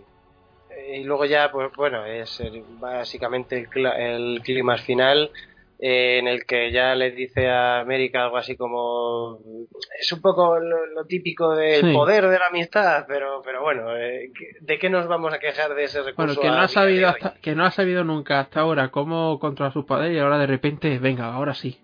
Claro porque cree en ti misma. Vale venga. Te, lo, te lo tendré que comprar a mí lo que te digo, ya no me molestan estas cosas porque es un recurso más viejo que, el cine, prácticamente, el cree en ti mismo. Entonces, pues bueno, pues, eh, pues, ya está. Cree en ti misma y entonces se levanta y empieza a darle de hostias a Wanda, pero se da cuenta que no, que no la puede ganar y entonces dice, pues mira, para ti los poderes, ala, vete a ver a tus hijos. Y entonces se va a ver a los hijos de la Wanda a la que había poseído, del universo este de, del universo planta, y, y entonces ella, ellos se asustan de ella. Y ella lleva toda la película diciendo como, no soy un monstruo, soy una madre. Y llegan ahí y se da cuenta que la madre es la otra, que el monstruo es ella. Y entonces es cuando ella dice, mm, vale, la he cagado. eh, y destruye el, el tema del monte este donde estaban los escritos de Darkhold y todo, todos los Darkhold de todo el universo mm. y todo sí eso lo comenta el Doctor Strange que ha destruido todos los Darkhold de todos los universos y se derrumba el monte y hay un momento que no sé si te diste cuenta que cuando ya se derrumba y tal sale como una magia roja así como al cielo en plan de eh, esta tía no está muerta cosa que no pilla eh, de sorpresa a nadie pero pero bueno, yo veo difícil que digan, ah, me la cargo. No. no, que sí, sí. Era, era un poco el, miedo que tenía yo en plan de si la hacen la villana, ¿tendrán los huevos de matarla? Porque si te das cuenta, no ha sobrevivido ningún villano en ninguna peli Marvel, quitando Thanos en Infinity War por motivos obvios y eh, los villanos de Spider-Man, No Way Home. Entonces, o sea, bueno, no, el buitre, el buitre también sobrevive. Bueno, Loki hasta que se lo cargó Thanos. Sí, eh, eh, también es verdad. Eh, no, hay varios, hay varios. Pero bueno, sí que digamos que suelen suelen matar o por lo menos eliminar a los villanos de la ecuación. Entonces tenía un poco miedo de que hicieran esto, pero no. Yo creo que con ese con ese guiñito de de la, de la magia roja que sale por ahí volando, pues, pues ya te da a entender que, que no, que no está muerta. Y eh, entonces ya, bueno, pues termina, Christine tiene una conversación con eh, Doctor Extraño con Christine que tiene una frase que me parece muy bonita, que es, eh, además se lo dice así como un poco viniendo de nada, pero en plan de te lo tengo que decir, que dice te quiero en todos los universos, y es verdad, eh, porque es un poco también el, el leitmotiv de esta película que va por universos y todos los Doctores Strange están enamorados de Christine y ninguno ha acabado con ella. Porque no se puede. Y lo acepta y la deja en su universo y él se vuelve a suyo. Y es entonces cuando vemos que América Chávez está entrenando para ser hechicera y todas estas cosas y eh, en la última escena se nos muestra que le sale el ojo, el tercer ojo al Doctor Strange nuestro, al, de, al del universo principal. Mm. Como diciendo, ha jugado con el Darkhold y aquí tienes la consecuencia. Que claro, viendo la primera postcréditos, ya, eh, ya pasamos a las postcréditos, viendo la primera que saca el tercer ojo así como, hey, vamos para allá. No sé muy bien eh, ¿Qué quiere decir eso? Porque si, digamos, el tercer ojo mm, demuestra su corrupción, que le saque así en plan de, pues venga, para adelante, no sé, eh, me dejó ahí un poco descolocado. Aparte de que saliera Charlize Theron y dijera, ¿quién pollas es esta tía? Yo me dije lo mismo, digo, espera, ¿qué? Espera, espera, ¿cómo? ¿Tú quién eres? Luego vi eh, la, la dimensión oscura o algo, donde dormamos de la primera, dije... Bueno, a lo mejor tiene que ver algo con Dormammu o algo por el estilo, yo qué sé. Y pues vamos para allá. Lo busqué en internet y parece ser que esa mujer es como la sobrina de Dormammu que llega a ser emperatriz de la dimensión oscura y no sé qué, y que realmente es el verdadero amor de Doctor Strange en los cómics.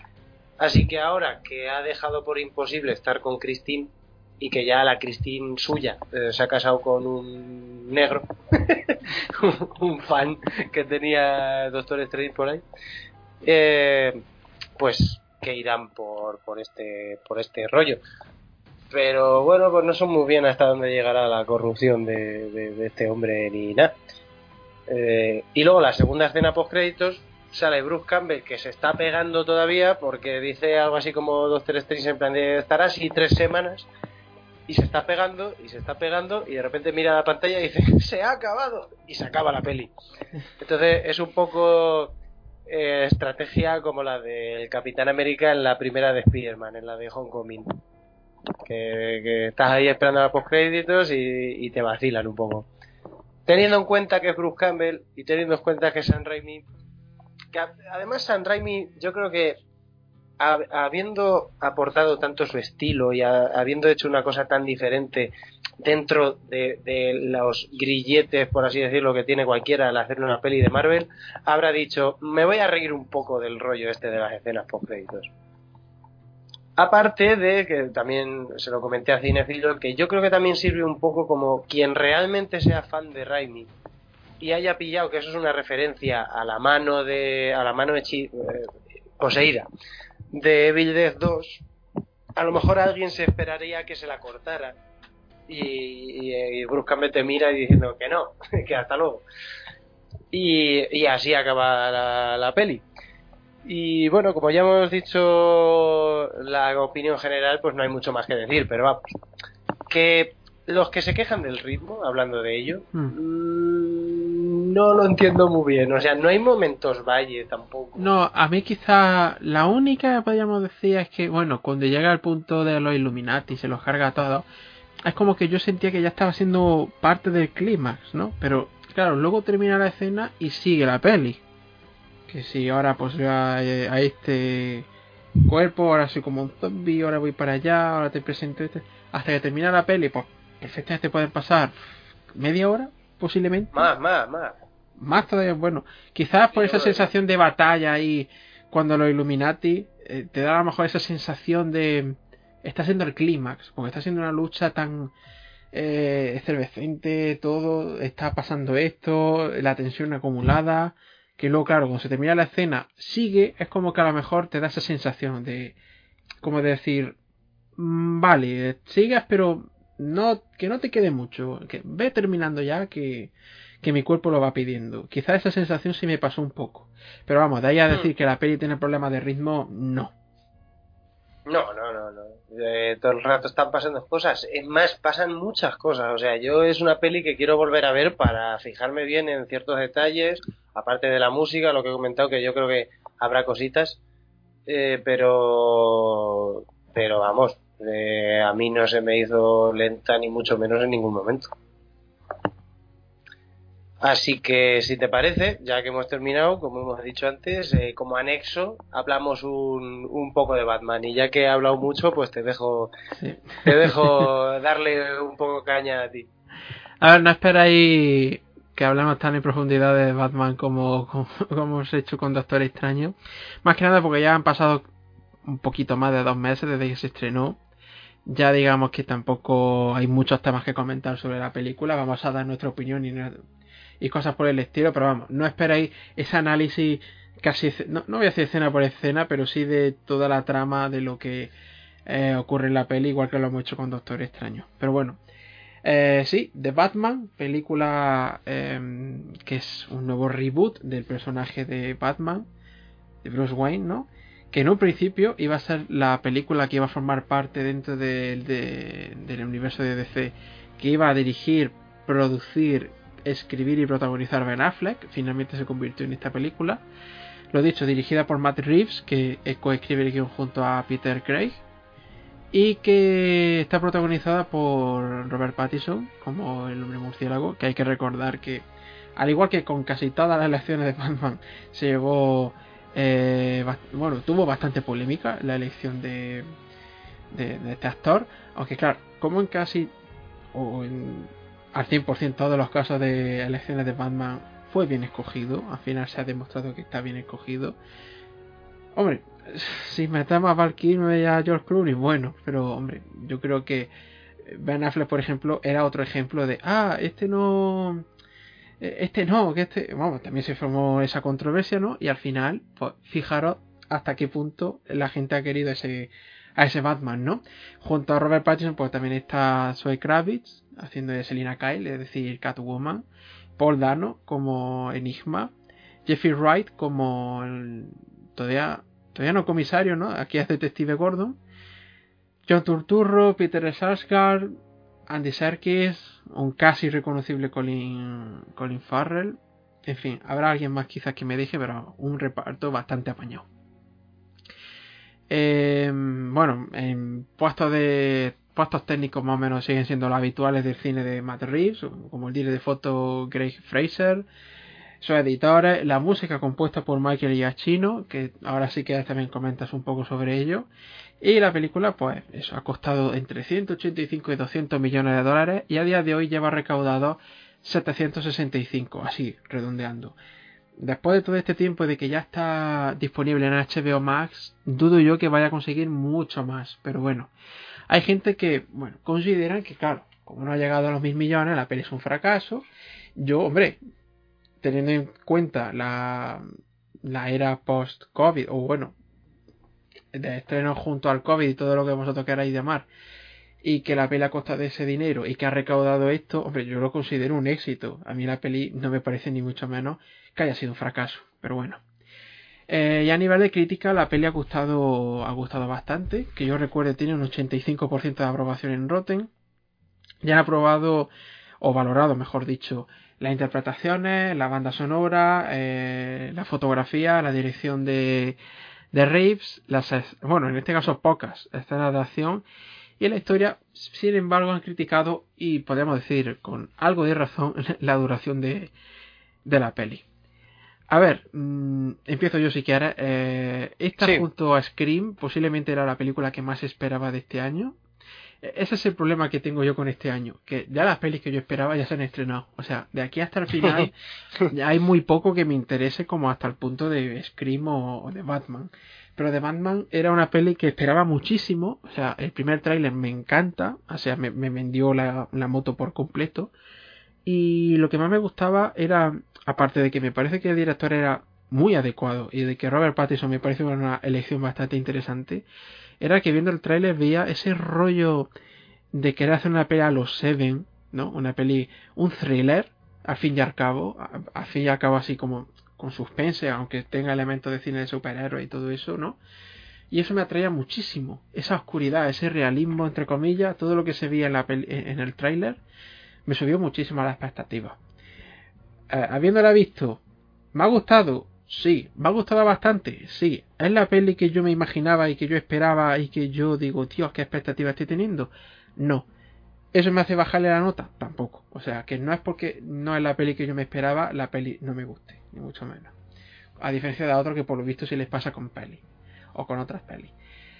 Y es eso, a mí la peli me parece muy buena, me parece una película em, que quizás de todas las que se han hecho de Batman, por rollo, por estilo, por tono, un tono muy bien establecido, a lo mejor no es la mejor peli de Batman, pero estará en el top 3 para mí, de todas las que he visto. A nivel de dirección posiblemente sea la mejor que he visto, no solo por cómo se ve visualmente, que me parece espectacular a nivel visual, no solo por cómo Matt Reeves dirige, cómo mueve la cámara, cómo compone los planos, sino por cómo está la fotografía de bonita. Es que aunque la película eh, ocurre casi todo de noche, aunque la ciudad se vea como una mierda, que el, propósito que tenían, ¿no? Todo los colores, la iluminación, todo como está conformado, me parece visualmente, a nivel de dirección y nivel visual de fotografía, posiblemente la mejor que se han hecho eh, dentro de las películas de Batman. Robert Pattinson, que a un 90% ocupa el, el, papel de Batman más que de Bruce Wayne, me parece que funciona bastante mm, en ese enfoque que él intenta dar. Eh, habrá que ver futuras películas a ver cómo desarrollan ese Bruce Wayne, porque quizás se queda ahí un poco cojo, porque no vemos mucho a Bruce Wayne y el Bruce Wayne que vemos tampoco es que nos cuente demasiado que se diferencia del propio Batman, ¿no? Y bueno, el resto del reparto a mí me funciona, me funciona, no tengo pega a nivel de actuación. Otra cosa es que los personajes estén mejor o peor, pero bueno, por lo general no tengo caja en ese sentido. Em, la música está bien, el problema quizás es que abusan un poco demasiado del tema principal, está quizás demasiado presente. Y mm, a nivel de, ritmo y demás, a ver, a mí la peli no se me hizo aburrida, pero es una peli que dura tres horas, quieras que no, en cualquier momento se va a notar. Yo un ejemplo que siempre pongo con esto es el logo de Wall Street, que también dura tres horas o casi tres horas, y es una peli que me encanta, por mucho que dure tres horas.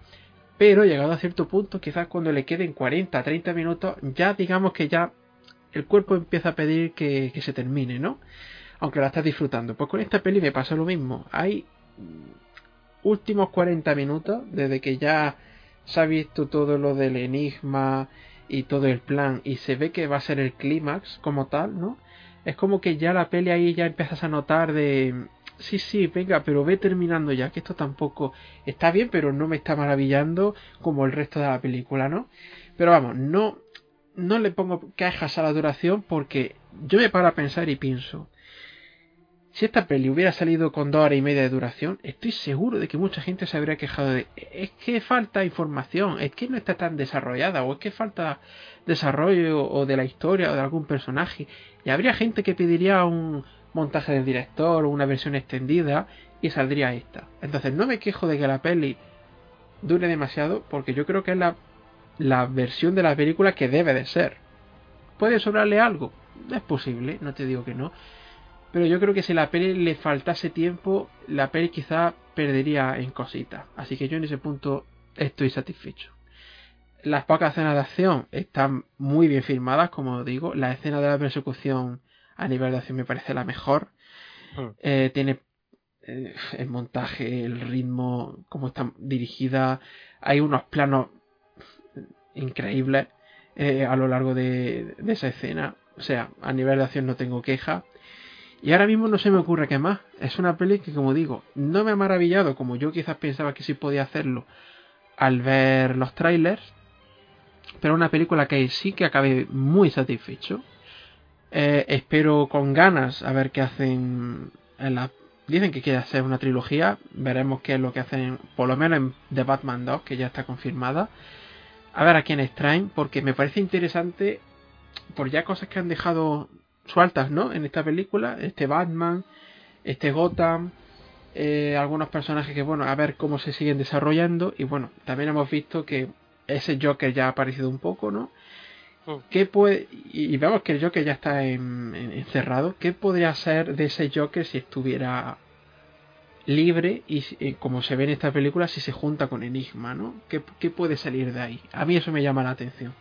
Entonces cuando se estrene la segunda posiblemente también vaya de cabeza a ver el cine. Como nota, es otro 8 muy bien dado. El problema es que yo esperaba un 9, pero aún así, un 8 muy bien dado. Yo soy menos halagüeño con esta, con esta película. Sí que es verdad que tampoco iba con muy, buena predisposición. Ya solo cuando dijeron que iba a durar tres horas, a mí me, me sentó un poco a hostias. Eh, aparte de que Batman me está empezando a cansar un poco. Eh, es como que me pasa como con Spider-Man, con la diferencia de que Batman, aparte de que ha habido más, eh, ha habido peores películas. Entonces, eh, me empieza a cansar un poco el, personaje. Dicho esto, la peli me parece que está bastante bien hecha. Me parece que los actores, sobre todo Paul Dano está muy bien.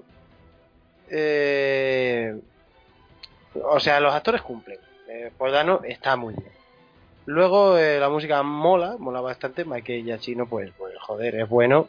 Sí que es verdad que estoy de acuerdo en que se usa bastante el tema principal, pero está, está bien hecho. Eh, además es un, digamos, un callback al tema imperial de, de, John Williams que, que bueno, Eh, no está mal. Como gente eh, que va de negro con capa, está bien metido ahí en la referencia.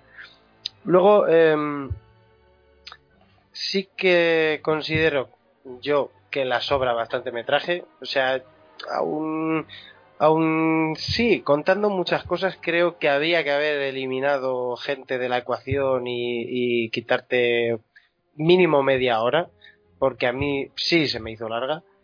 Y luego... Eh, es una peli que como comenté el día que, la vi o como comenté a vosotros, no sé si la voy a volver a ver. O sea, es una peli que me ha parecido que está bien y tal, pero no veo una posible situación en la que en el futuro diga, me apetece verme de Batman.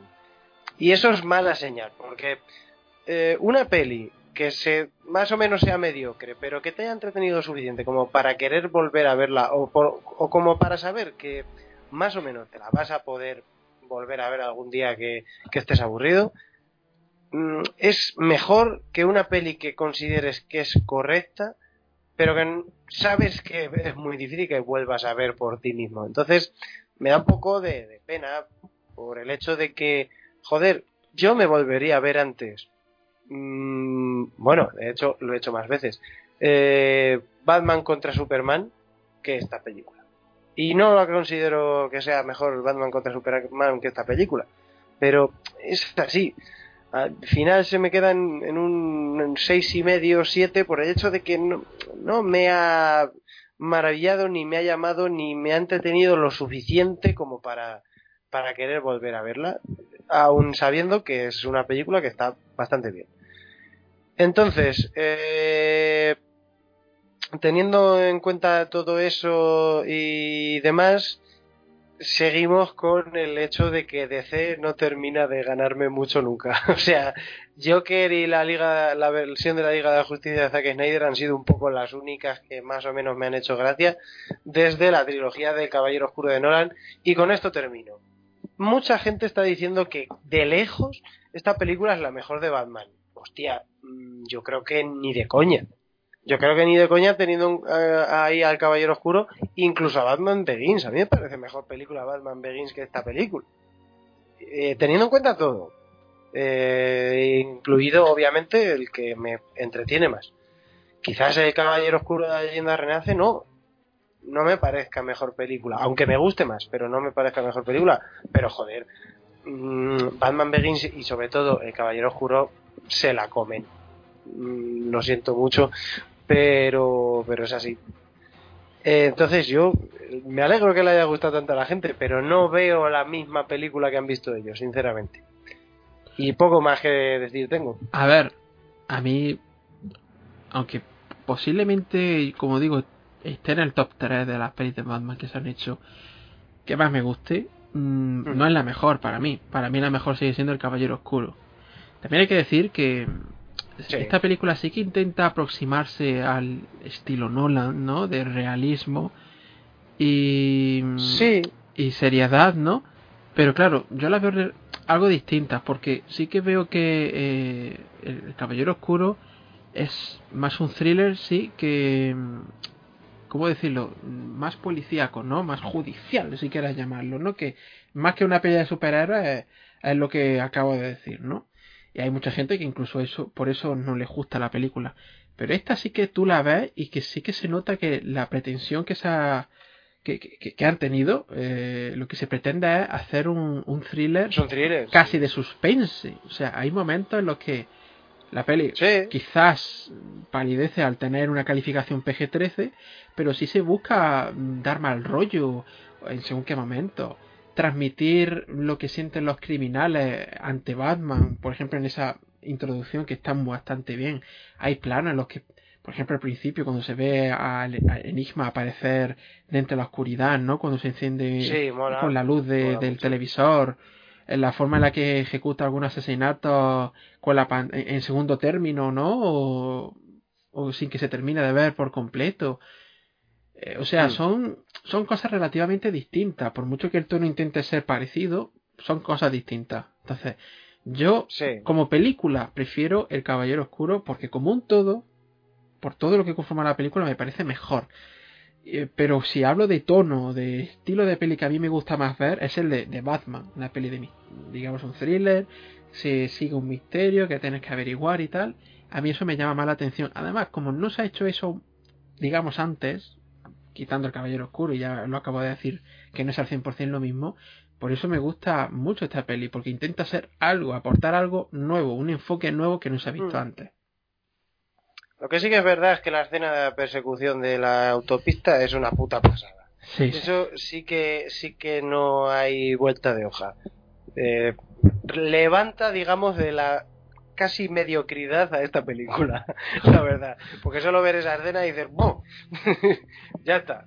Ya con esto, o sea, aunque fuera la peor peli del mundo, si tiene esa escena ya es un 5. o sea que, bien, bien. Muy bien. Y poco más, eh, nada más que decir, ¿no?